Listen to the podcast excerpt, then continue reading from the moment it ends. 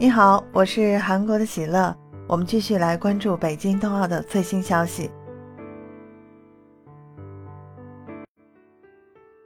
在北京时间二月二十日中午，在张家口赛区结束的北京冬奥会越野滑雪女子三十公里集体出发比赛中，美国选手杰西·迪金斯最终获得银牌，而美国代表团当天其他比赛中已经没有机会获得金牌。